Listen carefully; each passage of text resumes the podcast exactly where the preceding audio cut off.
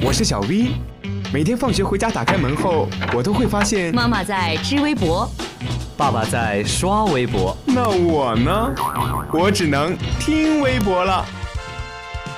快来快来，微博大家庭来了！微博大家庭，微博大家庭。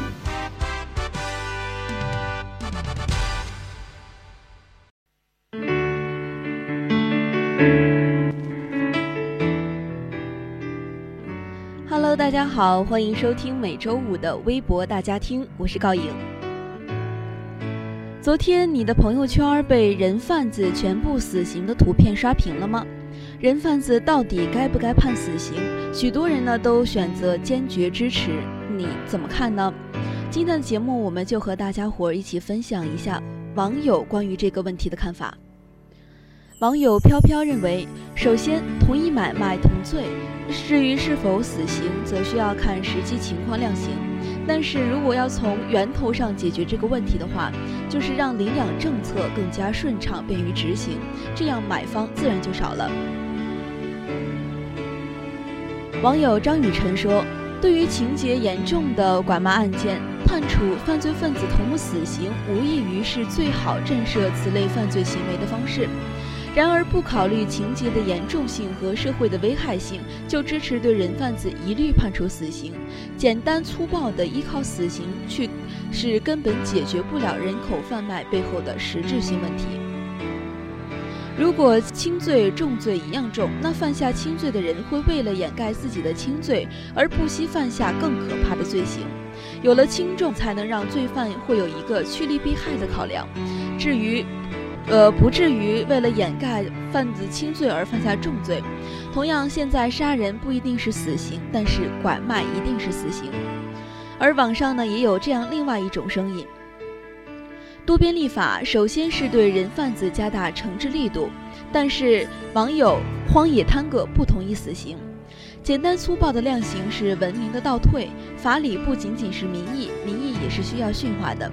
其次，政府加大监察力度，技术上对人口贩卖行为要有快速有效的打击方式，快速发现，快速打击，最后对卖买家实施严惩、严厉惩治，力度不能比人贩子低。这些人是犯罪的直接参与关键者。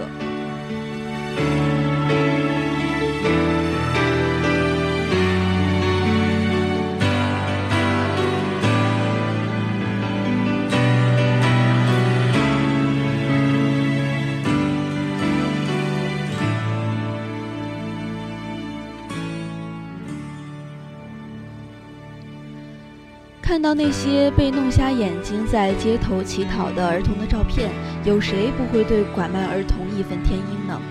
由此也可以理解为何判死刑的倡议引发了海量的转发。但是很多人可能并不清楚，我国刑法对拐卖儿童最高刑本来就是有死刑的规定，实践中呢也有过先例。如果只是由情感驱使，善心未必能结出善果。对此呢，有律师也是持反对的看法的。首先，刑法对人贩的量刑从五年到死刑不等，已包含死刑。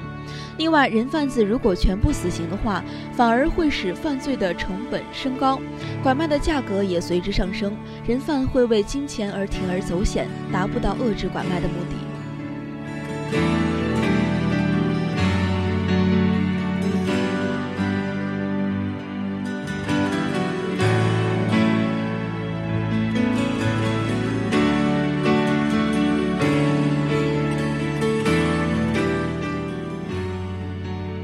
人贩子一律枪毙，同意顶起刷爆朋友圈。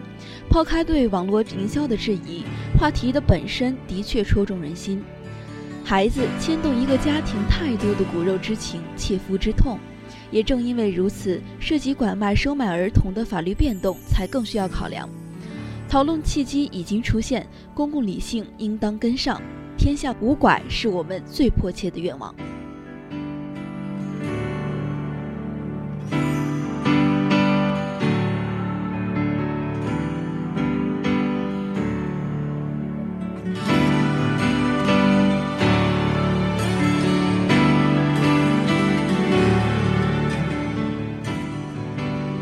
好了，以上就是今天微博大家听的全部内容了。